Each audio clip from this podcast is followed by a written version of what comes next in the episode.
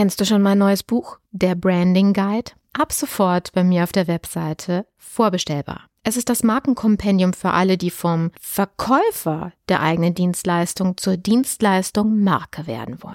Du erhältst Einblick in alle notwendigen Schlüsselkompetenzen, die ein Dienstleister beherrschen und umsetzen muss, um sich als eine umsatzstabile, rentable und vor allen Dingen krisensichere Marke behaupten zu können. Dieses Buch eignet sich für dich sowohl, wenn du eine Person als auch eine Unternehmensmarke aufbauen willst. Jetzt geht's weiter. Image Sells, der Podcast für Unternehmen, die Alternativen zur Akquise suchen. Jede Woche gibt es hier neue Impulse und Strategien, mit denen das Unternehmensimage zur Marke aufgebaut wird, so dass es in Zukunft heißt, gebeten zu werden statt zu bitten von Investoren, Kunden und potenziellen Mitarbeitern. Ich bin Carmen Brablitz, Markenstrategin aus Leidenschaft. Auf geht's!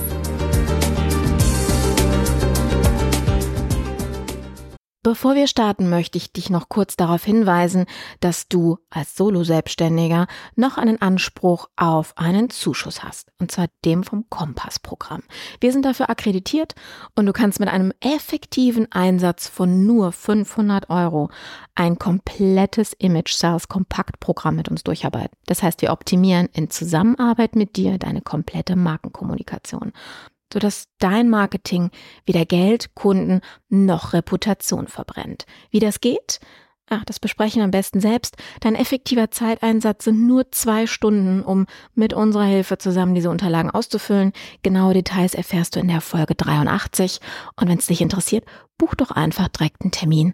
Unverbindlich und wir sprechen drüber und klären kurz, ob du die Kriterien für diese Förderung, für diesen Zuschuss auch erfüllst. In dem Sinne, viel Spaß bei der Folge. So, meine Lieben, herzlich willkommen zu unserer nächsten Podcast-Folge. Wir starten heute mit unserem ersten Interview und ich bin äh, total gespannt darauf, wie das heute so werden wird. Ich begrüße ähm, den Peter Buchenau. Hallo Peter. Hallo Carmen, ich grüße dich. Man kann ihn hören, sehr gut. Hat schon mal funktioniert. Ähm, Peter ist Experte für humane Führungsintelligenz. Aber keine Ahnung, äh, keine Angst an der Stelle. Es geht heute nicht um Führung, sondern es geht heute um ein ganz anderes Thema, wo Peter auch Experte ist, aber das ja im ersten Moment gar nicht so, ich sag mal, da großartig drüber spricht. Deswegen mache ich das heute für ihn. Und zwar ist ähm, Peter 32, du musst mich nochmal verbessern, falls die Zahl veraltet ist, 32-facher Buchautor und Herausgeber. Stimmt die noch oder ist die mittlerweile schon höher? Die ist mittlerweile höher. Also mittlerweile haben wir 36 Bücher oh, okay. am Markt draußen. Wahnsinn ähm, mhm. wo ich auch auf dem Titel vermerkt bin. Und wenn man natürlich die dazu nimmt, wo ich nur im Hintergrund agiere, also ein Schattendasein füge, dann kommen wir knapp an die 100 heran. Wahnsinn. Da gehen wir gleich nochmal genauer drauf ein, weil unser Thema ist heute, muss ich eine Marke sein, um ein Buch zu veröffentlichen oder nutzt mir ein Buch, um meine Marke aufzubauen? Ne? Also Thema mhm. Markenbildung, Branding und ähm, naja, mit den Zahlen im Hintergrund, mit dem Wissen habe ich einfach gedacht, dass du unser Experte für dieses Thema bist und freue mich deswegen, dass du dir die Zeit nehmen konntest an der Stelle. Peter, erzähl einfach mal ein bisschen was über dich, damit ich unsere Hörer kennenlernen. Ja, gute Geschichte. Also für mich waren früher, ich, ich wollte immer schon als Kind ein Buch schreiben und habe mir immer gedacht, Mensch, so ein Autor, das muss Gott sein. Das schaffst du nie, ja. Und äh, habe mich auch immer lang dagegen gewehrt, ein Buch zu schreiben. Äh, immer vorne weggeschoben, habe immer tausend andere Ideen im Kopf gehabt. Buch stand bei mir das nie. Ja, Buch stand bei mir nie wirklich auf der Präsenzliste. Und ähm, irgendwann hat es dann doch mal über einen Zufall ich sage, es gibt ja keine Zufälle, kam ich an, an einen Verlag dran, der wo gesagt hat, Mensch, ich möchte ein Buch von dir haben zu dem Thema Anti-Stress. Das ist ja auch so eine Fachrichtung von dir. Kann man da irgendetwas machen, was Kleines, was Griffiges, was, was Lustiges, was Humorvolles? Also nicht etwas, wo ins typische Fachbuch hineingeht, sondern ein Fachbuch auf der, auf der lustigen Art, auf der humoristischen Art. Da habe ich gesagt, ja, kein Problem, das sind meine Vorträge, da schreibe ich schnell was zusammen. Und so hat es sich dann ergeben, ja, und auf einmal war ich selbst Gott. Also das, was ich früher dementsprechend nie geglaubt habe, sein zu wollen, sein zu können. Und mittlerweile sind 36 Bücher von mir erschienen, ja. Was, was heißt denn genau von dir erschienen? Weil du bist ja Buchautor und Herausgeber. Da muss man ja, also gerade, ich habe auch von am Anfang überhaupt nicht gewusst, was so der Unterschied ist. Erklär uns das mal gerade ganz kurz. Also wenn du, wenn du Buchautor bist, dann gibt es die verschiedensten Situationen. Entweder du bist Autor, alleiniger Autor, dann schreibst du das Buch alleine, von A bis Z. Mhm. Ja? Aber du kannst genauso Co-Autor sein. Und im Rahmen einer Co-Autorenschaft äh, ist es so, dass ich dann mit äh, verschiedenen anderen Fachexperten ein Buch zusammenschreibe. Nehmen wir mal an, Chefsache Gesundheit ist so eins. Da habe ich mir äh, neun weitere Kollegen aus dem deutschen Markt herausgesucht und habe das dementsprechend mit neun weiteren Kollegen geschrieben. Ja, da wäre ich, bin ich dann Co-Autor. Ja, in mhm. dieser Art und Weise. Oder ähm, verschiedene Bücher, wenn du zu dritt, zu vier, zu fünf schreibst, dann hast du sehr oft einen Co-Autorenstatus. Das heißt, du teilst dir eigentlich natürlich äh, das Buch schreiben, teilst durch das die Fachkompetenz, macht es für mich auch wesentlich interessanter, weil ja jeder ein anderes Wissen hat. Aber natürlich auf der anderen Seite teilst du dann auch die Honorare, wo dementsprechend hinten rauskommen. Ja, das ist immer so, wo will man dementsprechend auch hin? Herausgeber ist dann die Situation, wenn wir sagen, ähm, ich, ich etabliere ein Buch und, und lade zu diesem Buch andere Autoren ein, zu einem bestimmten Thema etwas zu schreiben. Ja, das heißt, mhm. selten bei Herausgeberwerken äh, ist so, dass der Herausgeber selbst mitschreibt sondern er, er speziert, spezifiziert ein Thema. Das kann es bei dir sein, das Thema äh, Marke, Markenbildung. Ja, da mhm. sagst du, Mensch, ich kenne hier zehn Leute auf dem Markt. Ich kam und möchte da was machen und trommle aus meinem Bekanntenfeld zehn Leute zusammen, wo zum Thema Markenbilden was zusammenschreiben können. Die schreiben mir alle 10, 20 Seiten, insgesamt 10 mal 20, gibt 200 Seiten. Und dementsprechend bist du dann Herausgeber äh, von diesem Buch und die anderen sind dann die sogenannten Co-Autoren. Mhm. Das heißt, ich ernte die, die Blumen und die anderen machen die Arbeit. So kann man das auch sagen, ja. naja, also ich bin ja auch bekannt dafür, so ein bisschen äh, ähm, manchmal ja. kritisch zu hinterfragen. Aber ich finde das auch gut, weil das ist wichtig auch zu wissen, weil gerade wenn natürlich ähm, jemand, ich sage jetzt mal ein Solopreneur, als Experte auf dem Markt unterwegs ist und angefragt wird, der muss natürlich auch wissen, was am Ende dahinter steckt. Ähm, du hattest gerade gesagt, als äh, Co-Autoren teilt man sich das Honorar, wenn es denn eins gibt. Da gehen wir später nochmal drauf ein. Wie sieht's beim Herausgeberband aus? Kriege ich da auch Geld als, äh, ich sag mal, nicht Herausgeber, sondern als Mitschreibender? Äh, sehr selten, ja, weil man muss ja mhm. sehen, wenn man auf das Honorar geht, muss ich ja das dann teilen dementsprechend. Und in der Regel ist es so, dass die Verlage zwischen 8 und 13 Prozent äh, an, an Honorar ausschütten, je nachdem. Manche sogar null, da kriegst du gar mhm. nichts. Aber in der Regel ist es 8 bis, äh, bis, bis 13 Prozent. Wenn du jetzt 10 Schreiber drauf hast, ja, hast 10 Leute, dann kriegt jeder ein Prozent vom Buchverkauf. Und mhm. da, da, ist der Aufwand höher, ja, nachher die Rechnungen zu stellen, ja, als das dementsprechend, äh, dementsprechend den Leuten ein Honorar zu geben. Da kann man dann mit anderen Modellen hinten dran schaffen, dass die eine, dementsprechend Bücher abgenommen bekommen und so weiter und so fort. Die kriegen durch das Buch natürlich auch PR und Marketing, das darf man dann auch nicht vergessen. Und sehr oft sind solche Herausgeberwerke ebenso dieser erste Eintritt in, in, in einen großen Verlag, ja, wo man sagt, mhm. okay, ich muss nicht gleich ein Buch schreiben, sondern ich schreibe halt nur 20 Seiten innerhalb eines Fachthemas, bin einer der Co-Autoren eines Herausgeberwerkes und habe durch das schon mal einen Fuß im Autor, also im Verlag drin. Und wenn, wenn ich dann natürlich später mal selbst ein Buch herausbringen möchte, ist das natürlich von Vorteil, weil ich dem Verlag schon bekannt bin. Okay. Nur der Punkt ist ja, und da, danke, dass du es gerade schon angesprochen hast, wir ähm, reden ja heute nicht über das Thema, wie verdiene ich mit einem Buch Geld, mhm. sondern uns geht es ja um, ich sag mal, das Instrument Buch als Marketinginstrument, sprich, um bekannt zu werden oder, das äh, hatte ich ja am Anfang gesagt, äh, entweder muss ich Marke sein, um ein Buch rausbringen zu dürfen, also ja. sprich die Berechtigung zu haben, oder umgekehrt. Du hast mal einen Satz von dir gegeben, wo ich ganz ehrlich im ersten Moment erstmal schlucken musste, weil ich ähm, selber als äh, studierte BWLerin mal überlegt hatte, eine Doktorarbeit anzufangen, es dann aber doch verworfen habe. Ähm, und du hast gesagt, Bücher sind wie die Doktorarbeit, nee, andersrum, Bücher sind die Doktorarbeit für Experten. Ja. Mhm. Das ist natürlich schon mal eine, eine, ja, eine heftige Aussage, finde ich. Weil Doktorarbeit natürlich schon einen sehr, sehr hohen Anspruch hat. Jetzt gibt es ja ich sage jetzt mal, äh, mehrere Kategorien von, von Büchern. Es gibt die Ratgeber, die Sachbücher, die Fachbücher. Kann man pauschal sagen, dass jedes Buch, was ich rausbringe, es gibt ja auch diese 30 Minuten Paperbacks, die du so am, am Bahnhof irgendwann so für zwei Euro kaufen kannst oder so. Ist das alles eine Doktorarbeit für einen Experten? Nein, natürlich nicht. Nein, natürlich okay. nicht. Ja, das wäre natürlich übertrieben gesagt. Du kannst natürlich nicht in einem 30-Minuten-Buch ja, ähm, das, das veröffentlichen, wo natürlich in ein einzelner einzelner Autor zum Beispiel 200, 250, 300 Seiten äh, über ein Fachthema schreibt. Ja. Mhm. Aber ich habe sehr viele ähm, äh, Doktoranden, die ihre Doktorarbeit zu mir bringen und äh, daraus entwickeln wir dann ein Buch. Ja, also wir machen aus der Doktorarbeit ein Buch, was natürlich sofort den Marktwert des Einzelnen natürlich steigert. Und ähm, von dieser ist der, äh, der, der Begriff, der, ich sage mal, der Begriff natürlich wunderbar auch geprägt. Weil wenn ich 300 Seiten es schaffe, über ein Thema zu schreiben und es nicht langweilig wird, dann kann mhm. man das schon mit einer Doktorarbeit vergleichen. Also das reden wir dann auch wirklich in, in der Fachbuchebene sind wir da unterwegs, in der Ratgeberbuchebene sind wir da unterwegs, also nicht in der Belletristik oder im, mhm. im Sachbuchbereich oder auch nicht natürlich im, im, in den 30-Minuten-Serien. Jetzt hast du ja sehr galant gesagt, ja, dass man das so schreibt wie eine Doktorarbeit, wenn die nicht langweilig ist. Also die Doktorarbeiten, die ich bisher gelesen habe, die haben, die haben mir die Fußnägel hochgedreht, das meistens. Also so, so, also so, so. Ich meine, klar, ähm, Form geht über Inhalt. Das musste ich leider leidlich auch selber damals an der Uni erfahren, ähm, dass dann natürlich deswegen auch so ein bisschen die Spannung rausgeht aus solchen Arbeiten. Aber beim Experten oder beim, beim Buch, was auf die Marke aufschlägt, geht mhm. es ja auch darum, wie du sagtest, den Menschen zu fesseln. Kommen aber vorher bitte noch mal zu, zu der Ursprungsfrage. Ähm, wie ist deine Einschätzung?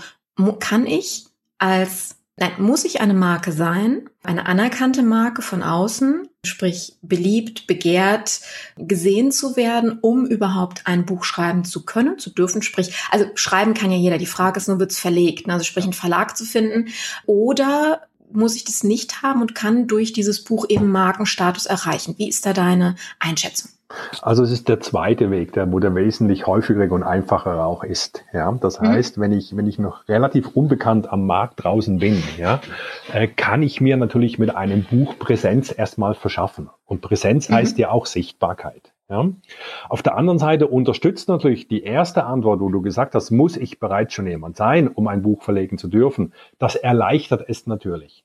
Weil da kann man ja wunderbar sagen, Prominenz schlägt Kompetenz. Ja, wenn es in, in, irgendein Prominenter ein Buch veröffentlicht, kann der mm. über die Luftleerung, über die, die Krümmung im luftleeren Raum schreiben. Ja, es wird ein Bestseller. Ja, ähm, und übertrieben gesagt, weil einfach dieses Thema Prominenz die Leute und zum Kauf schon animiert. Ja, aber nicht jeder von uns hat natürlich diesen prominenten Status. Und mhm. dann nehme ich natürlich diesen zweiten Bereich und sage, okay, ein Buch kann für mich ganz explizit meine Präsenz äh, am Markt erhöhen.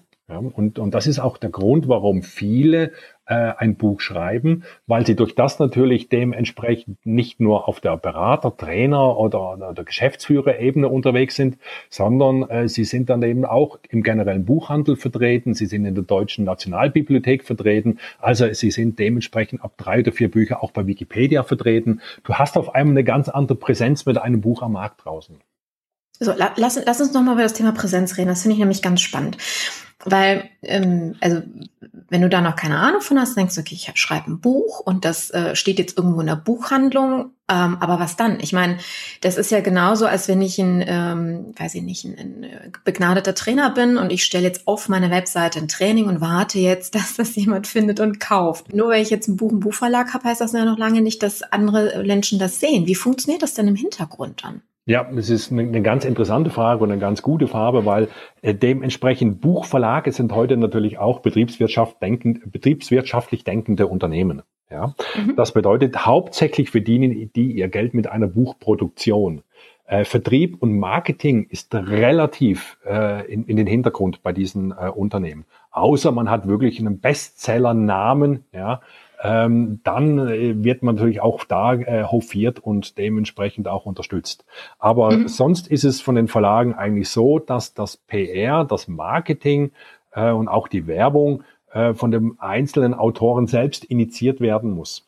Und je größer natürlich hier mein Verbreitungsgrad ist, je mehr Kontakte ich habe, auch in den sozialen Medien, ja, je öfters ich auch eventuell, äh, wie jetzt hier in einem Podcast oder dementsprechend, äh, ich sag mal, in, in Funk und Fernsehen präsent bin, umso größer ist auch meine Reichweite. Also auch hier wieder die Präsenz. Je präsenter ich bin, desto mehr nimmt man natürlich auch das Buch wahr. Haha, okay, also ich sage jetzt mal eine Art Perpetuum mobile, ja. Ähm, bedeutet, ähm, wenn ich ein Buch geschrieben habe, beziehungsweise wenn ein Buch erschienen ist ähm, und ich darüber rede, kann ich sagen, passt auf Leute, ich bin ein anerkannter Experte, weil sonst hätte man das ja nicht verlegt. Ich muss aber darüber sprechen, ja, tu Gutes und sprich darüber nach dem bekannten Satz, damit andere dieses Buch auch ja sehen und wahrnehmen. Ist richtig. Das ist genau dieser mhm. Punkt. Ich weiß nicht, wie viele Bücher äh, in, in, Deutschland momentan auf den Markt kommen. Äh, mhm. Das geht in die, in die Zehntausende pro Jahr, auf alle Fälle. Ähm, und, und dann bin ich einer von 10.000, einer von 20.000 Fachbuchautoren, wo ein Buch veröffentlicht. Ja? Und wenn ich da dementsprechend nicht für mich selbst die Werbetrommel äh, rühre, ja, habe ich keine Chance, weil der Markt einfach aufgrund heute der der, ich sag mal, der Informationen, die wo verfügbar sind, äh, ist, ist das ein Zehntausendstel, wenn nicht noch mehr. Und äh, da muss ich schon äh, in, in gewissen Arbeit investieren und Vorarbeit investieren, damit das Buch auch gesehen wird. Mhm, okay. Wie ist das denn jetzt bei dir, wenn wir mal so wirklich in die Praxis reingehen? Du hältst ja Vorträge, du bist Kabarettist, hast ja, also das, das Programm Männerschnupfen, das finde ich auch sehr charmant von der Thematik her. Ja, du bist Dozent. Ähm, schleppst du denn immer deine Bücher unterm Arm mit und sagst mir, Lieben, äh, nach der Show, nach dem Vortrag, äh, seid ihr herzlich eingeladen, äh, hinten ist mein Bücherstand und kauft oder wie läuft das? Ja, auf der einen Seite mit Sicherheit. Ja, wenn ich als Vortragsredner unterwegs bin, habe ich ein bestimmtes Thema zu dem, was ich rede. Mhm. Ja. Und äh, bei mir ist es ja so, dass ich ja, äh, es geschafft habe, nicht nur ein Buch oder ein anderes Buch zu etablieren, sondern ich habe ja drei Serien laufen am Markt. Das ist einmal die Chefsache-Serie, die Anti-Stress-Trainer-Serie und auch die Löwenliga-Serie. Und äh, durch diesen Seriencharakter habe ich natürlich diesen wunderbaren, schönen, charmanten Vorteil mir erarbeitet, dass es immer Folgeversionen gibt. Das heißt, ich habe mhm. immer eine aktuelle Version verfügbar. Und wenn mein Vortrag oder mein, äh, wie sagt man, oder auch mein Training in diesem Umfeld ein Chefsache-Thema ist, dann habe ich meine Chefsache-Serie dabei. Ja, mhm. habe ich dementsprechend Gesundheitsthema, habe ich natürlich die Anti-Stress-Trainer-Serie dabei. Und, und so explodiert das. Ich kann ja nicht jedes Mal mit 50 Büchern irgendwo reinlaufen. Das, das, mhm. das kriege ich gar nicht gewichtsmäßig gestemmt. Ja, äh, von, von dieser Art und Weise, sondern ich tue da schon ganz explizit auf die Zielgruppe. Da sind wir wieder genau hier PR-Marketing, Marke. Ja, was ist meine Zielgruppe? Was will ich an dem Abend erreichen? Dann nehme ich ganz explizit auf die Zielgruppe bezogen das richtige Buch oder die richtigen Bücher mit. Das heißt, Peter, du würdest empfehlen, wenn jemand ein Buch geschrieben hat oder auch nur Co-Autor war, so wie jetzt in deinen Chefsache-Büchern, da gibt es ja mehrere Autoren, wie du erzählt hast, die wirklich auch mitzunehmen, wenn sie einen Vortrag halten oder irgendwo öffentlich unterwegs sind. Ja, unbedingt, ja, okay. weil, weil wir wissen ja aus, aus der Werbung heraus, dass das Wiederholen einer Information, mhm. ja, den Kaufentscheid erleichtert. Ja? Und mhm. das Ideale ist ja, das ist immer diese ideale Voraussetzung, wenn meine Zielsetzung, wenn die Marke ich, ich sage immer, wenn die Marke ich mit meinem Vortrag übereinstimmt und das noch von einem Buch unterlegt wird, dann bin ich auf der richtigen Spur. Also ich muss immer diese Dreifaltigkeit sehen. Die Marke ich, den Vortrag oder meinen Workshop, ja, und dann das Buch noch zu diesem Thema. Dann habe ich mhm. die optimale Wirkung. Okay, das ist natürlich cool. Jetzt hat das gerade bei dem Herausgeberband natürlich auch ein ganz charmantes, einen ganz charmanten Moment, so kam mhm. sammeln. Das heißt, wenn du ja auf der Bühne einen Vortrag hältst und du bringst zu dem Thema ein Buch mit, wo andere mitgeschrieben haben, kriegen die damit ja automatisch auch Werbung, oder? Das ist richtig. Ja, das, das ist natürlich, natürlich schon cool. Das ist natürlich ja. richtig. Äh, aber natürlich auch im umgekehrten Sinne. Ja, wenn ich jetzt so mit zehn Leuten unterwegs bin und einer der Co-Autoren ja, präsentiert das dann in seiner Rede, ja, mhm. bekomme ich natürlich auch Werbung. Also im Prinzip ist es eine Win-Win-Situation zwischen Herausgeber und Co-Autor. Mhm. Ich finde, das ist ganz wichtig, das an der Stelle auch zu sagen, weil ich bin ja selber aktuell mit einem Herausgeberband unterwegs, äh, mit den 21 Erfolgsfrauen und da habe ich teilweise auch wirklich mit der einen oder anderen Dame, mit der ich, der ich da gesprochen habe, ähm, genau diese Frage auch nach dem Motto, was habe ich denn davon, wenn ich jetzt eine von 21 bin, die da drin ist? Und von daher danke nochmal dafür, dass du ähm, das auch nochmal rausgebracht hast, also wie viel wir da auch in diesem Netzwerk quasi ähm, mhm. füreinander tun können und auch müssen ne, an der Stelle, um natürlich Werbung zu machen. Klar, und, und, und, und der Punkt ist ja, wenn ich da sehe, wenn ich jetzt, wie jetzt du bei deinem Buch 21 äh, Frauen drin hast in deinem Herausgeberwerk, ja, mhm. äh, und alle 21 befüttern diesbezüglich ihre Werbe- und Marketingkanäle, ja, hast du die 21-fache Power am Markt draußen für dein Buch. Und jeder profitiert. Mhm. Absolut, das sehe ich genauso. Das ist ja auch das, eines der Argumente, eines der vielen Argumente, die wir da ja auch ähm, mit den Damen besprechen.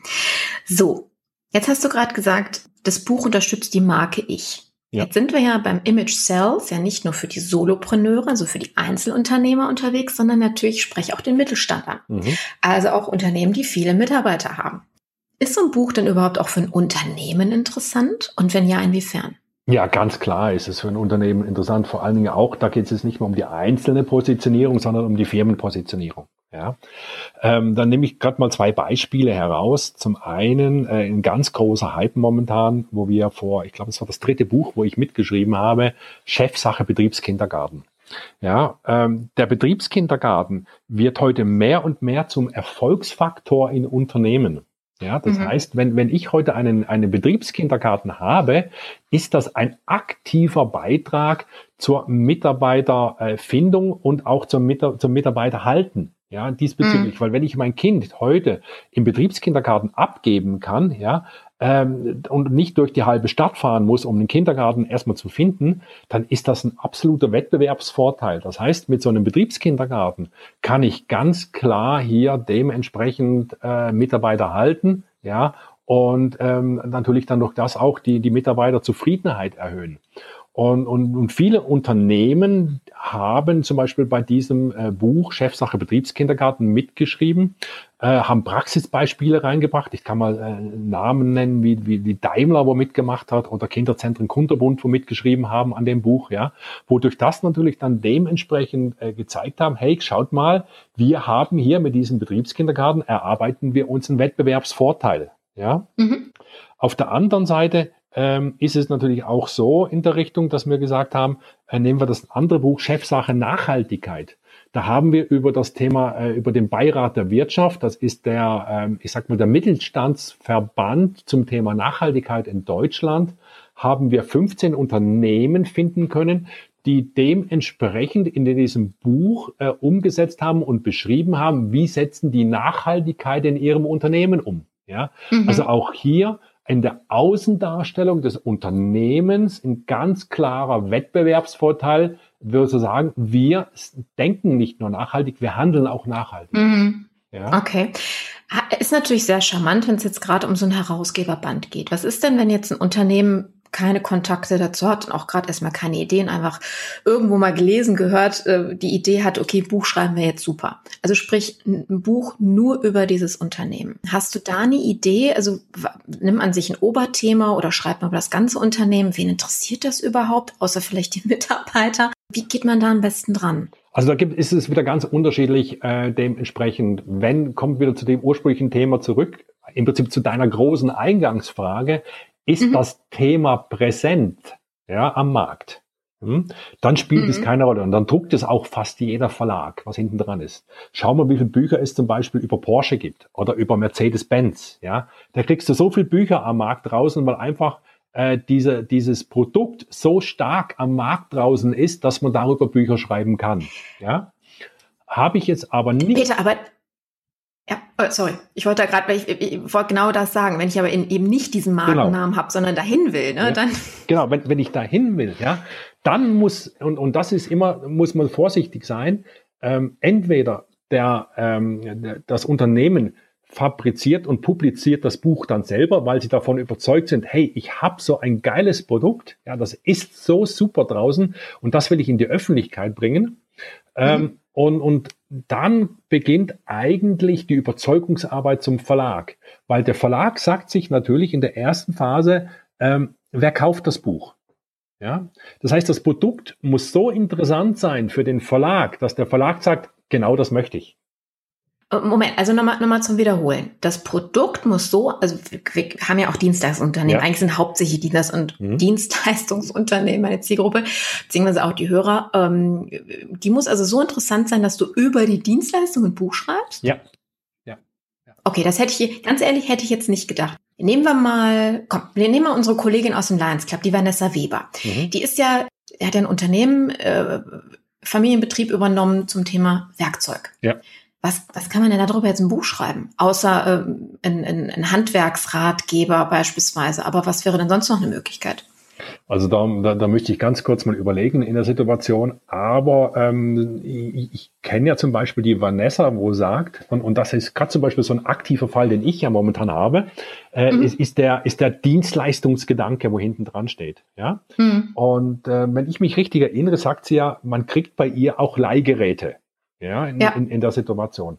Und ich habe gerade so einen Fall, vor, vor vier Wochen ist mein Rasenmäher kaputt gegangen. Ja, ich natürlich nichts anderes wie gemacht, mein Rasenmäher in die äh, Vertragswerkstatt geschickt, ja, wo, wo ich ihn auch gekauft habe. Tja, jetzt habe ich keinen Rasenmäher. Ja, ich, ich tue jetzt ringsrum in der Nachbarschaft, tue ich es mir meinen Rasenmäher überall ausleihen, weil bei dem Wetter, was wir momentan draußen haben, das Gras wie verrückt wächst. Ja, ich muss es mhm. einmal in der Woche, muss ich Rasen mähen. Ja, wenn es aber die Vanessa sagt, wenn du mir diesen Rasenmäher bei mir gekauft hättest, ja, und, und der geht kaputt, dann kriegst du von mir ein Ersatzgerät. Dann ist das eine Dienstleistung am Kunden.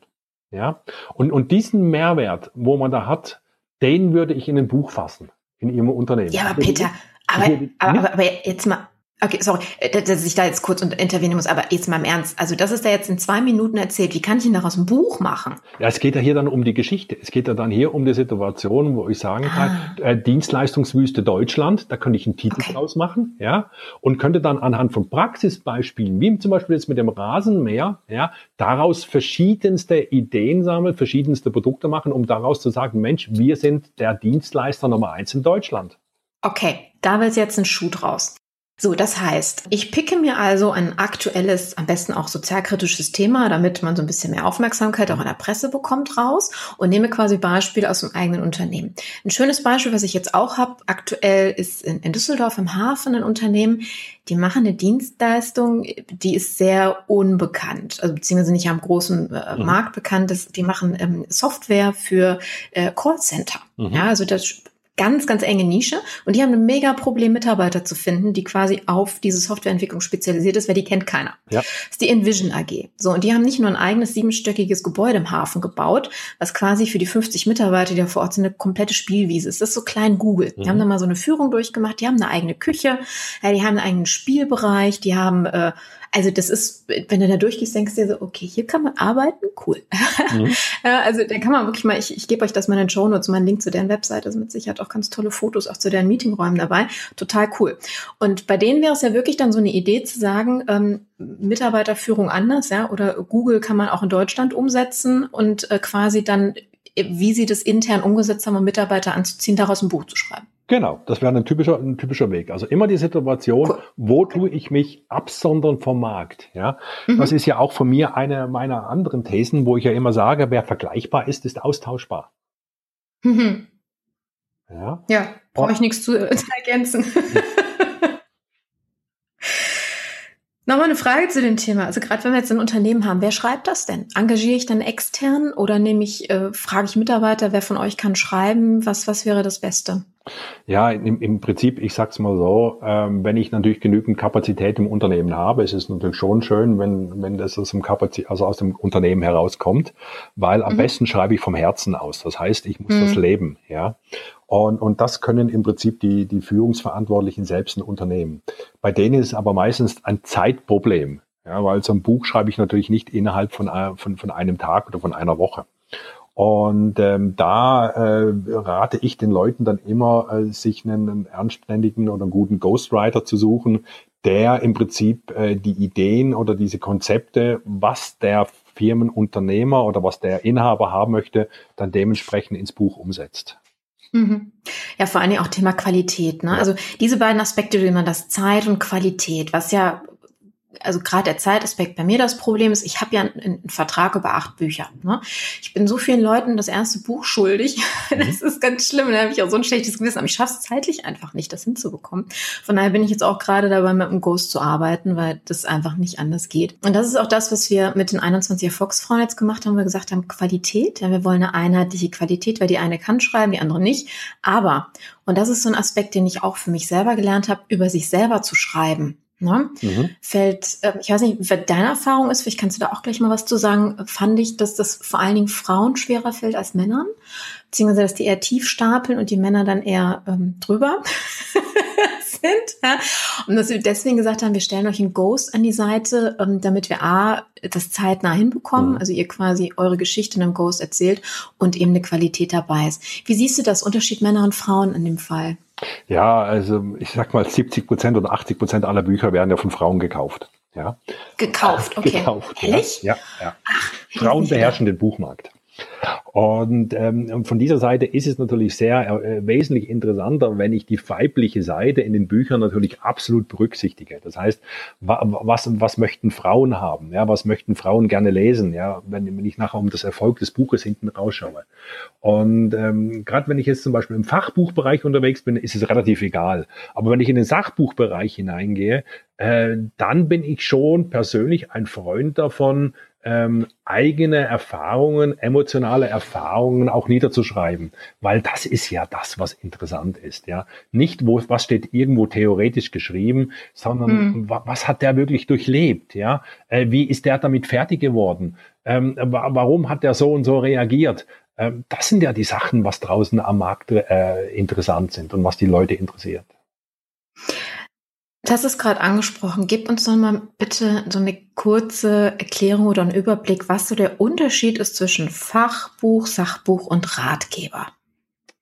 Äh, Fachbuch sind so diese typischen äh, Geschichten in der Situation, wo, wo es rein um das sehr spezifisch um ein Fachbuchthema geht. Sagen wir mal das Thema äh, Führung 4.0 oder Führung im, im Allgemeinen. Ja, und Fachbuch deshalb, weil da es eine ganz begrenzte, eine ganz begrenzte äh, Lesergruppe auch gibt. Ja, das heißt, ich, mal übertrieben gesagt, ein, ähm, ein Handwerker oder ein, ein, ein Fließbandarbeiter wird sich kein Buch über Führung kaufen oder höchst unwahrscheinlich ein Buch über Führung kaufen. Mhm. Aber Führungskräfte dann. Das heißt, ein Fachbuch geht immer auf eine Berufsgruppe. Ja, mhm. ein Ratgeber äh, dagegen oder auch ein Sachbuch ähm, geht eben nicht nur auf eine Berufsgruppe, sondern geht dahin, äh, wie es der Name schon sagt, gerade ich rate halt dementsprechend zum Beispiel auf die Gesundheit zu achten. Und Gesundheit trifft ja jetzt nicht nur Führungskräfte, wenn ich mir das so anschaue. Ja, Gesundheit geht ja eigentlich jedem an. Ja, und, und dann äh, ist, wenn ich das Thema über Gesundheit schreibe und dann aber Gesundheit nicht nur für Führungskräfte, sondern Gesundheit für alle, dann bin ich im Ratgeberbereich. Mhm. Also wie, werd, okay. wie, werd, wie, wie habe ich weniger Stress zum Beispiel, ja? Oder wie kann ich Stress reden, mit Stress leichter umgehen? Äh, oder welche Entspannungstechniken gibt es? Das sind so typische Ratgeberserien. Hm? Mhm. Also pauschal gesagt, Fachbuch richtet sich an eine bestimmte Berufsgruppe und Ratgeber, Sachbuch an eine Themengruppe. Ja. Hm, spannend. Ja, und, wobei, so und, wobei, das Sachbuch dann noch weitergeht in der Situation heraus, dass es wirklich für jeden lesbar ist. Ja, das heißt, mm. ähm, mal übertrieben gesagt, von, von, von diesem Leser äh, ohne Schulabschluss bis zum Hochschulprofessor. Da muss ich die gesamte Bandbreite dementsprechend abdecken können und äh, das natürlich dann aber auch im Buch natürlich dann grammatikalisch ähm, und, und worttechnisch dann auch so umsetzen. Was ist denn für die eigene oder die Unternehmensreputation sinnvoller? Fachbuch, Ratgeber oder ein Sachbuch? Für die Unternehmensreputation, das ist, ähm, ich sage immer, das hängt ab von dem Ziel, was will ich erreichen. Ja, will ich, will ich ein Produkt promoten oder will ich die Mitarbeiter promoten oder was will ich promoten? Das ist immer zielabhängig. Und ja, also reden, reden ja? wir wirklich mal von, ich möchte mich, also mich in Anführungsstrichen mein Unternehmen zu einer Marke machen, sprich bekannt werden im Kopf, äh, also Monopolstellung im Kopf meiner Zielgruppe mhm. erreichen. Mhm. Ähm, dann würde meine erste Frage sein, wo willst du mit deinem Unternehmen in drei Jahren stehen? Mhm. Ja, und weil von der Grundidee bis zum fertigen Buch brauche ich ungefähr zwei Jahre. Ja, wenn ich das, wow. wenn ich mhm. das äh, mal so in, in den Kopf werfen darf. Und das heißt eigentlich, wenn ich, wenn ich das, das Buch schreibe zu dem Thema, wo ich heute bin, habe ich verloren. Von dieser muss das Buch immer zukunftsorientiert sein und deshalb in enger Abstimmung mit einer Firmenstrategie und einer Firmenpositionierung. Und ähm, deshalb, wo du in zwei, drei Jahren stehen willst, weil du hast ja ein Jahr im Prinzip einen Hype auf dein Buch erstmal nach dem Veröffentlichkeitsgrad, wo willst du in drei Jahren stehen mit deinem Unternehmen? Und genau auf dieses Thema muss das Buch abgestimmt sein. Und dann muss ich mhm. überlegen, äh, ist es ein Fachthema, wo ich erreichen will, oder will ich ein breiteres Publikum erreichen? Und dann muss ich dementsprechend umwandeln. Mm, jetzt gibt es ja Bücher, die Bestsellerstatus erreichen. Ja. Kann ich nur, ähm, also dieses Ziel, von dem wir ja sprechen, ne, Buch für Markenstatus, Marken oder für die Reputation ähm, einsetzen. Ähm, wird das nur erreicht, wenn ich Bestsellerstatus erreicht habe oder überhaupt mit einem Buch, was auf dem Markt ist? Kann ich mit jedem Buch erreichen. Ja, okay. ähm, ähm, ich sag mal, Bestseller unter, unterstreicht es natürlich, unterstützt natürlich die mm. Geschichte, wobei es natürlich auch bei den Bestsellern unterschiedliche Kategorien gibt. Ja.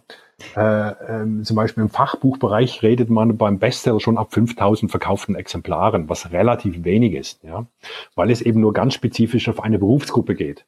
Dagegen bist du im Sachbuchbereich, musst du schon die 50.000 knacken, um überhaupt in die Nähe eines Bestsellers zu kommen, ja, weil mhm. die Masse natürlich, die Lesemasse wesentlich größer ist.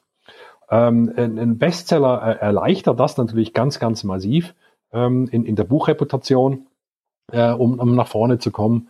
Ähm, aber Bestseller zu schreiben ist natürlich auch nicht immer ganz einfach, ja, weil da äh, gehört natürlich auch mehr dazu als nur ein gutes Buch, ja, sondern da gehören die ganzen Sachen dazu, wie Marke, Marketing, Präsenz, Wirkung, ähm, Vertriebskanäle. Das muss ich dann alle berücksichtigen, um, um einen Bestseller wirklich an den Markt zu bringen. So, Vertriebskanäle, das ist jetzt ein geiles Stichwort. Ich habe heute einen neuen Follower zum Beispiel auf Instagram bekommen und zwar von einem der Vertriebskanäle von meinem lieben Kollegen Dirk Kräuter, der ja auch einen super Podcast macht.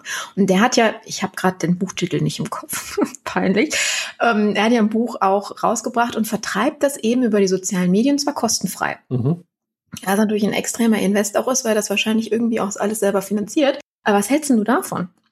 Es ist gang und, äh, ich sage mal so, es ist gang und gäbe momentan ähm, in, in der Szene, dass äh, kostenfreie Geschenke gemacht werden. Weil mit kostenfreien Sachen locke ich erstmal äh, Publikum an. Ich ziehe mir durch das natürlich Adressen und aufgrund der Adressen kann ich dann Folgeprodukte bewerben. Also in diesem Zusammenhang ist das Buch eigentlich so, ich sag's mal, das teure Werbegeschenk äh, vom Dirk Kräuter, um dementsprechend nachher andere Produkte zu platzieren. In diesem Fall ist das Buch ein reines Marketinginstrument. So, aber ist das, gerade wenn wir von der Kostenstruktur ausgehen, ich meine, so ein Buch, okay, du hast einmal die Druckkosten, die du bezahlst, ja. dann kriegst du aus Auto natürlich auch noch ein bisschen Rabatt. Das heißt, du zahlst nicht den vollen ähm, Preis, wie jetzt ein Kunde im Laden. Da musst du das Ding aber auch noch verschicken. Du hast Lagerhaltung dazwischen. Ist das überhaupt noch zeitgemäß, ein Buch als Werbegeschenk zu verschicken? Oder macht es nicht eher Sinn, daraus ein digitales Werk zu machen und dann, ich sag mal, ein E-Book zu versenden per E-Mail? Ich glaube, ich habe in der IT angefangen 1989. Und damals hieß es schon, Papier ist tot. Äh, also wenn ich heute noch sehe, es wird heute mehr Papier produziert als je sonst auf der Welt, ja, äh, mhm. als, als je zuvor von, von den Zeiten her. Also wenn einer sagt, Buch ist tot, ja, ähm, dann, dann würde ich da absolut widersprechen, weil ich habe die Erfahrung gemacht, dass sehr viele einfach dieses Buch auch noch anfassen wollen, wo, wo, wo es haptisch auch noch in, in, den Hand, in der Hand haben wollen. Ja, ich meine, im Buch kann ich auch mal meine Mitarbeiter im Kopf werfen, im übertragenen Sinne, ja, wenn er nicht spurt, so wie ich will. Also es ist wirklich noch ein Werkzeug, mit dem ich haptisch umgehen kann. Und ähm, wenn ich zum Beispiel ja sehe, ähm, gehe ich mal zu dem Kollegen Stefane Etriard, der hat ja mit seinem ähm, letzten Buch äh, von, von der Haptik her, ja, ich weiß, komm, komm jetzt kann ich nicht mehr auf den Titel, müsste ich äh, nochmal, was, was sein letztes Buch war, ich glaube doch Unternehmersouveränität.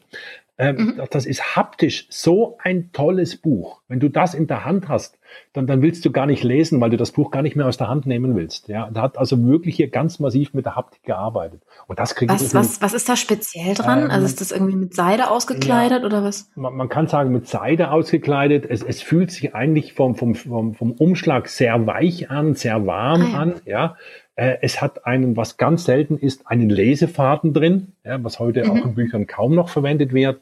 Und, und das sind so Kleinigkeiten, was er wirklich in dieses Buch reingesteckt hat. Und, und das macht natürlich schon eine, was Erhebliches aus. Ja. Mhm. Und, und dann muss ich natürlich auch sagen, äh, gerade für, für andere Trainerberater, Coaches oder Vertriebler ist ein Buch ein optimales Vertriebsinstrument. Ähm, da, da möchte ich einfach mal ein Beispiel nennen. Ich habe versucht vor ja, bestimmt drei Jahre lang einen Kunden immer wieder zu gewinnen. Ich wollte immer wieder bei diesem Kunden reinkommen, habe es nie geschafft. Ja. Und ähm, dann habe ich das Glück gehabt, dass eine, eine, eine Assistentin eingestellt hat, die ich sehr gut kannte. Und dann habe ich der einfach mal gesagt, äh, jetzt machen wir mal einen Trick. Versuch mich da zu platzieren und wenn er fragt, wer ist dieser Buchenau überhaupt, dann legst du ihm 16 Bücher von mir auf den Tisch. du Schuft. ja. Ähm, und ich kann sagen, äh, zwei Wochen später hatte ich den Auftrag. Mhm.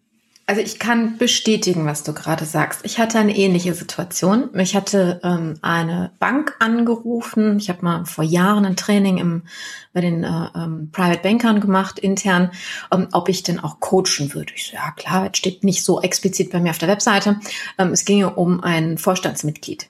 So, und ähm, ich wäre ja so in der letzten Auswahl zwischen den letzten vier und ähm, ob ich denen nicht irgendwie mal so ein bisschen, ja, so eine Beschreibung meiner Tätigkeit schicken könnte. Ich habe gesagt, also äh, das ist ja fein, aber ich kann ja alles über mich erzählen. Ich schicke dem mal eine Probe und dann habe ich ihm ein ganzes Buchpaket mitgesendet. Ja, und da hat er mir hinterher auch gesagt, deswegen habe ich das Rennen gemacht, weil er auch mal so meine Art und Weise erleben konnte und meine, meine Meinung, auch Tipps und Tricks, die ich schon direkt mitgenommen hat, gesagt hat, gut, das ist äh, ein Mensch, der passt zu mir als Coach, dem vertraue ich und ja. äh, die, die Ansicht kann ich vertreten. Also von daher kann ich das nur bestätigen als ein viel besseres Akquise oder anders, ist ja gar kein Akquise-Medium in dem Moment, sondern einfach ein ähm, ähm, Erlebnismedium, ja, dass jemand dich auch kennenlernen kann. Ich meine, wenn man jetzt ja. nicht wie wir Vorträge hält und die aufnimmt, ja, viele Coaches haben sowas ja gar nicht die Möglichkeit, ist das an der Stelle natürlich echt ein tolles Mittel. Danke, dass du das so erwähnt hast. Super. Mhm. Ja, also ich, ich würde sogar noch eine Stufe weitergehen. Ja, es, es, es bringt ja äh, einen, einen langfristigen, nachhaltigen Vorteil. Weil wenn du schaust, was viele Kollegen draußen am Markt machen, ist, sie schicken eine E-Mail hin, äh, zum Kunden oder sie schicken kleine Flyer hin, ja, und ich schicke halt, wenn sowas ist, ein, ein Buch hin. Ja, mhm. äh, ein Buch wirft man nicht weg. Das stimmt. Ja, das kommt irgendwo ins Regal rein, auch wenn er nicht reinschaut, aber er läuft garantiert einmal am Tag an diesem Buch vorbei und sein Unterbewusstsein nimmt das wahr. Und im richtigen mhm. Moment zieht er das Buch raus und dann hast du den Auftrag. Was ich auch sehr interessant finde, das fällt mir jetzt gerade so ein, wo du ja vorhin auch gesagt hast, ähm, Thema das Buch in der Hand haben und damit arbeiten. Ich bin ja auch eine Co-Autorin im, im, im, Buch Sieben Säulen der Macht, Reloaded, zwei. Mhm. Ich habe das auch bei mir auf der Webseite draufstehen. Das kannst du beim Verlag, das kannst du bei Amazon bestellen zum gleichen Preis. Nur bei mir kommt halt noch Porto oben drauf, weil ich eben nicht ein Logistikzentrum dabei habe, wie jetzt ein Amazon beispielsweise. Allerdings biete ich eben auch eine persönliche Signatur an. Und ich bin erstaunt, wie viele nur wegen der persönlichen Widmung dann bei mir auf der Webseite das Buch erstehen statt bei Amazon. Mhm. Also das finde ich total toll. Mhm. Weil ich sage, das ist, was ich vorher gesagt habe, mit dem Buch unterstreichst du deine Fachkompetenz. Ja? Mhm. Und besonders, wenn du es geschafft hast, äh, ein Buch in einem renommierten Verlag zu veröffentlichen. Und äh, deshalb halte ich eigentlich von Selbstverlagen nichts. Weil mhm. gerade in diesem Akquisegespräch hörst du dann laufend, aha, hat es wohl nicht für einen richtigen Verlag gereicht. Ja? ouch. Ja, okay. ouch. Ja? Und, und deshalb sage ich, äh, man kann das machen im Selbstverlag. Ja, man, man hat dann vielleicht auch ein bisschen eine höhere Marge, äh, wo schlussendlich nachher da ist. Aber ähm, äh, äh, du hast, wenn du deine Zielgruppe Management und Führung ist, ja, in dieser Größenordnung, dann musst du bei einem renommierten Verlag sein. So, lass uns, bevor wir auf den Verlag kommen, nochmal ganz kurz zum Thema Honorar. Das finde ich nämlich wichtig, dass wir das ja noch betonen. Ähm, es gibt, also du hast ja ganz am Anfang gesagt, es gibt ja noch den Belletristikbereich. Das sind ja die Autoren, die Romanautoren, ja. die auch davon leben, dass sie schreiben. So, in unserem Fall, also worüber wir hier sprechen, ist es ja, wir schreiben, um über das Schreiben, sprich über das Buch, später einmal Vorträge, äh, äh, äh, sagen wir mal, Aufträge. insgesamt Aufträge zu bekommen. Genau, egal welcher Natur. Und ähm, ich meine, so ein Buch, da verdienst du, ich sag jetzt mal, vielleicht ein Euro dran, aber an einem Auftrag vielleicht mehrere Zehntausend Euro, je nachdem, was man halt äh, verkauft. Ne? Ja. Also das ist eine ganz andere Größenordnung. Von daher würde ich da auch äh, immer mal wieder den Appell rausgeben, dass man eben nicht so darauf fixiert ist, was verdiene ich mit dem Buch, sondern was verdiene ich durch das Buch später eben durch den Reputations, äh, durch die Reputationserhöhung an der Stelle. Das ist genau der richtige Punkt, ja. Äh, und das ist auch meine Geschichte. Das Buch ist für mich ein reines PR- und Marketinginstrument. Mhm. Ja, andere verschenken Kugelschreiber ich, oder Feuerzeuge, ich verschenke halt Bücher. Ja, genau. Super Idee.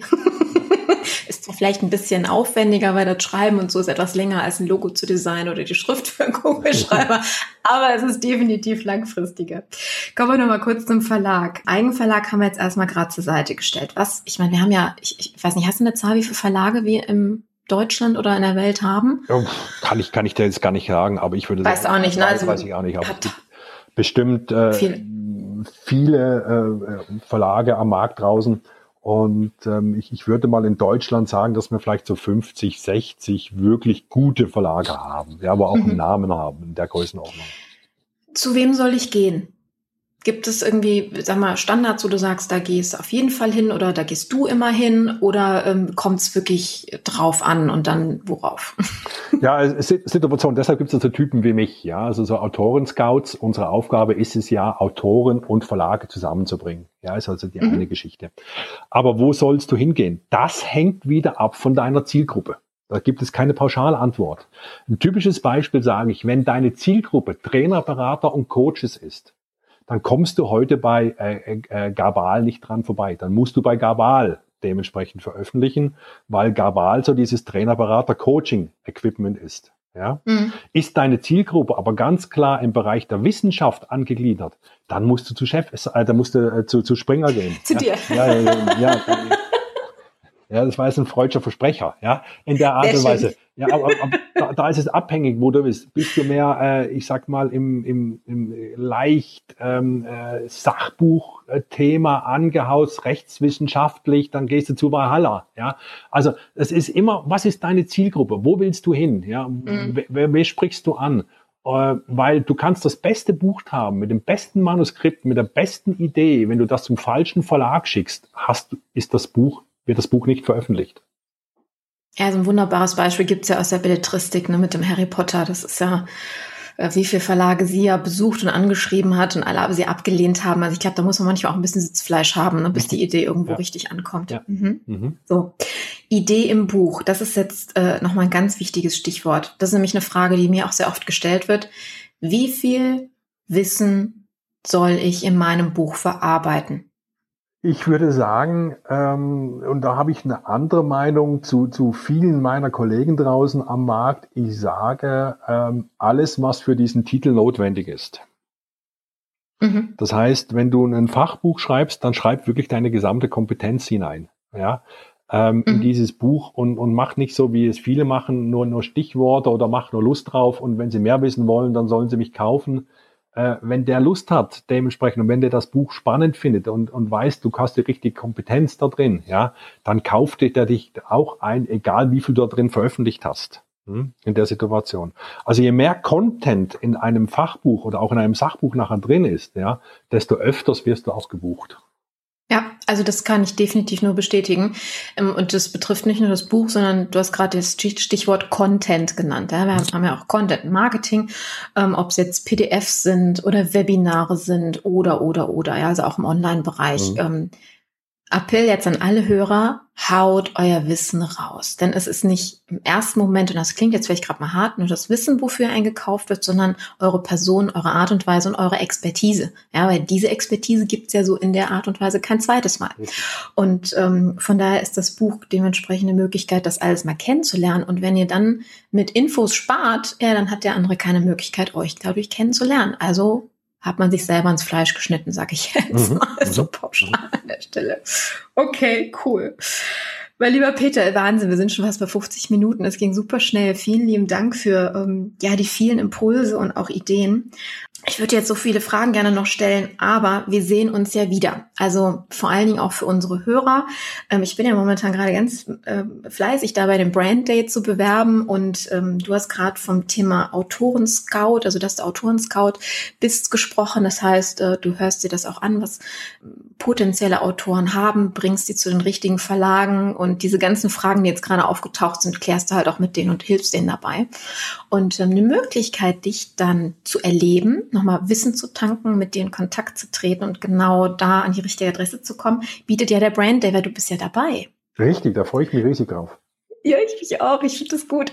Zu dem Thema habe ich dich nämlich noch nicht sprechen hören. Von daher habe ich da ähm, selber auch noch, äh, ja, werde ich ja selber mit Sicherheit noch ganz viel mitnehmen. Es ist der 17.10. Im Oktober sehen wir uns dann also spätestens wieder. Ähm, und zwar ist es ein Dienstag und wir finden das findet statt in Düsseldorf. Bis zum Ende des Monats habt ihr noch die Möglichkeit, hier ein bisschen Frühbucherrabatt abzustauben. Ja, an der Stelle von daher geht in die Show Notes äh, auf den Link brand-day.de und bucht euch noch ein Ticket. Ihr habt mehrere Kategorien die ihr da zur Verfügung habt, je nachdem, was ihr braucht. Und das Schöne ist, es gibt nicht nur einen Vortrag zum Peter, sondern eben auch, ich sage jetzt mal, einen Coaching-Slot. Also wir werden ja in Tag zwei teilen und ähm, nach der Mittagspause, also wenn quasi die Synapsen wieder Futter bekommen, durch den Magen transportiert, dann geht's darum, ähm, ja, Fallbeispiele zu bearbeiten. Ich habe es ja beim ersten Brand Day sporadisch gemacht. Das könnt ihr ja dann auf der äh, ähm, Seite nochmal nachlesen. Und das ist super angekommen und ähm, die Personen haben richtig, richtig für sich was mitgenommen. Und jetzt machen wir das mit allen Experten und da freue ich mich wahnsinnig drauf, was da am Ende bei rumkommt. Peter, hast du noch was zum Abschluss mitzugeben? Ja, also gerne. Also ich, ich sag's mal dieser Art und Weise, wenn jemand eine Buchidee im Kopf hat, ja, und die natürlich gerne zum Brand Day mitgeben oder mitbringen möchte, ja, dann nehme ich mir schon die Zeit, da mal schnell rüber zu fliegen, in der Situation und äh, dann meine Meinung dazu abzugeben auch. Es sollte dann aber wirklich in dieser Art eines äh, Kurzexposés sein, also nie länger wie mhm. drei Seiten. Ja, ich möchte kein Manuskript von 200 Seiten dann haben. Aber, und, und das ist auch das, wo, wo Verlage schlussendlich wollen. Die wollen eine Kurzinformation haben, um was geht es im Buch. Und wenn, wenn die, mhm. die Besucher des Brand Days, wenn einer Lust und Laune hat, mir mal so drei Seiten von seiner Buchidee zu berichten oder mitzubringen, dann schaue ich mir das gerne an an diesem Brand Day. Wow, das ist natürlich ein mega Angebot. Vielen, vielen Dank dafür. Das ist sehr, sehr cool. Ähm, darf ich das auch in Anspruch nehmen? ich habe auch gerade die eine oder andere Idee. Aber vielleicht könnte ich dich zwischendurch ja noch mal fragen. Mhm. Großartig. Also, ähm, ich werde, was, andersrum, was ist denn aus deiner ähm, Autoren- und Herausgebertätigkeit ähm, dein Lieblingsbuch? Hast du da so eins, wo du sagst, das ist so mein, mein Herzthema? mein Herzthema schreibe ich zurzeit. Ähm, oh. Und äh, dieses Buch wird äh, wahrscheinlich mein bestes Buch werden. Es wird sehr provokant auch sein äh, in der Richtung. Ich liebe ja die Provokation. Ähm, und äh, ein bisschen gespickt natürlich auch mit äh, sehr viel Menschlichkeit. Ich kann nur sagen, dass dieses Buch äh, bis Ende dieses Jahres fertiggestellt wird, Anfang nächstes Jahr äh, wirklich ähm, erscheinen wird und das wird mit Abstand äh, das Buch über Peter Buchenau sein. Okay. Äh, Männerschnupfen? Oder wie wird's heißen? Männerschnupfen jetzt draußen am Markt, ja. Äh, Ach so, okay. Ist ja, ist ja im Prinzip eine lustige Schnapsgeschichte gewesen in, in der Situation, wo wir gesagt haben, Mensch, äh, welche Organe neben Darm mit Charme äh, tun eben noch Tropfen. Da kam dann eben dementsprechend der Schnupfen raus. Dann haben wir natürlich schnell mal ein Buch über Männerschnupfen geschrieben. Daraus wurde dann ein Hörbuch, schlussendlich auch ein Bühnenstück. Also man kann mich auch okay. mit Männerschnupfen auf der Bühne sehen. Und ähm, ist natürlich momentan mein äh, am besten laufendste Buch, also am bestverkaufteste mhm. Buch. Schnupfen, ganz klare Geschichte. Und das ist, liegt auch bei jeder Veranstaltung, bei jedem Theaterstück, wo wir unterwegs sind, liegt das natürlich auch aus. Und äh, aber das Buch, wo als nächstes kommen wird von mir, das wird der Hammer. Ja, da bin ich gespannt. Dann lade ich dich auf jeden Fall nochmal ein und reden wir drüber. Ich würde einfach vorschlagen, ähm, weil Männerschnupfen auch so ein, also ich finde, ich finde es einfach geil vom Titel her und vom Thema her. Ich finde das immer wieder sehr, sehr witzig und auch schön provokant, dass ich das einfach gerne in den Show Notes verlinke. Mhm. Ähm, hast du aktuell noch dein Bühnenprogramm oder ist das gerade in der Sommerpause? Es ist in der Sommerpause. Wir treten morgen, mhm. also morgen treten wir das letzte Mal auf in, in, okay. in, in Abensberg. Ja, das ist ja auch ein Begriff. Und, oh ja. Äh, und äh, dann machen wir erstmal Sommerpause und es geht am 28.09. In, im Bürgerbräu in Würzburg wieder los. Äh, und wir hoffen, wir haben 300 Leute, äh, passen rein in diese Halle im Bürgerbräu. Mhm. Wir hoffen natürlich, dass wir diese 300 Leute reinbekommen. Und je mehr sich natürlich da dementsprechend anmelden, umso mehr Spaß macht es natürlich dann auch vor so einer großen Kulisse dann zu spielen. Das definitiv. Das linke ich auch sehr gerne in den Show Notes und das ist natürlich dann ein, ein tolles Spaßprogramm, wo man auch äh, ja die ein oder andere äh, Nachdenkanekdote für sich mit, mitnimmt. Also von daher kann ich das nur empfehlen, sich das auch mal neben dem Buch ähm, zu zu Gemüt zu führen. Und es ist unterhaltsam. und ich spiele mit einer ja. charmanten Partnerin zusammen, mit der Isabella Kortz, ja, wo ja auch ihr Soloprogramm mhm. hat und äh, die sehr viel auch mit Otto Walkes zusammen gemacht hat. Also das wird schon, ist schon ein Hammerstück. Wenn einer Lust hat, kann er mal Probe reinschauen bei männerschnupfen.show und äh, auf der Seite sieht er ja dann auch gewisse Auszüge daraus. Großartig. Meine lieben Hörer, erstmal vielen herzlichen Dank, Peter, dass du da warst und die Zeit genommen hast, auch für die tollen ähm, Hintergrundinfos. Ähm, meine lieben Hörer, an euch äh, der Appell, ähm, wartet nicht, bis ihr in Rente seid, um ein Buch zu schreiben, ähm, sofern ihr nicht einfach nur so schreiben wollt, sondern das äh, auch als Marketingmedium äh, seht, sondern investiert daran ein bisschen Zeit, denn ihr habt gehört, was dabei rumkommen kann mit dem richtigen Buch oder mit dem Buch positiv auf eure Marke einzuzahlen, funktioniert. Man muss also nicht erst eine Marke sein, um die Berechtigung zu haben, schreiben zu dürfen. Das fand ich auch sehr gut, dass wir das gehört haben. Und ähm, wie ihr gerade gehört habt, Angebot steht. Im Oktober könnt ihr da persönlich nochmal mit Peter drüber sprechen, wenn ihr sonst keine Kontakte in dem Bereich habt. Gebt uns gerne. Unter der Episode gibt es ja immer eine Möglichkeit der Kommentare. Ob ihr schon ein Buch draußen habt oder gerade an der Buchidee seid, tauscht euch da so ein bisschen aus. Ich würde mich total freuen, da mal so ein bisschen zu hören und zu gucken, wie es bei euch so aussieht. Und natürlich auch, wenn es noch Fragen gibt, die wir heute nicht beantwortet haben, wovon ich ausgehe, weil über das Thema kann man ja wochenlang sprechen und es wird nie langweilig irgendwie. So, dass wir auch in eine lebendige Diskussion reingehen können, uns ein bisschen austauschen, auch auf persönlicher Erfahrungsbasis. Dann verabschiede ich mich an dieser Stelle ganz herzlich von euch und freue mich, äh, wenn ihr zur nächsten Folge einschaltet. Dies wird dann wieder ein, äh, eine Solo-Folge sein, nur mit mir. Die Interviews werden wir dann immer so am Ende Abwechslung machen. Und ich bin gespannt, was ihr zu der Interviewsituation heute sagt. Auch dazu freue ich mich über ein Feedback. An der Stelle einen schönen Tag noch. Eure Carmen. Ciao, ciao da habe ich doch noch was vergessen. Hallo meine Lieben, ich bin's nochmal.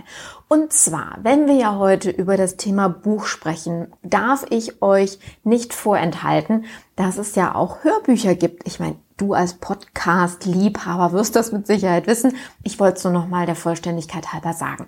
Das heißt, wenn dir die Haptik ähm, nicht so wichtig ist, sondern mehr das Thema, wann konsumiere ich, sprich in den Momenten, wo ich nicht unbedingt ein Buch benutzen kann, also meine Augen nicht von der Straße oder von anderen Gefährten nehmen kann, dann möchte ich dir bitte Audible von Amazon empfehlen. Und zwar bekommst du, ich weiß nicht, ob du es wusstest, einen Monat gratis ähm, wenn du dich bei Audible anmeldest.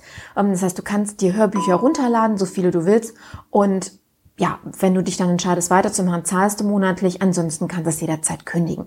Ich ähm, gebe dir diesen den Link, den Anmeldelink einfach mal in den Show Notes zum Besten. Nutze es, wenn du magst.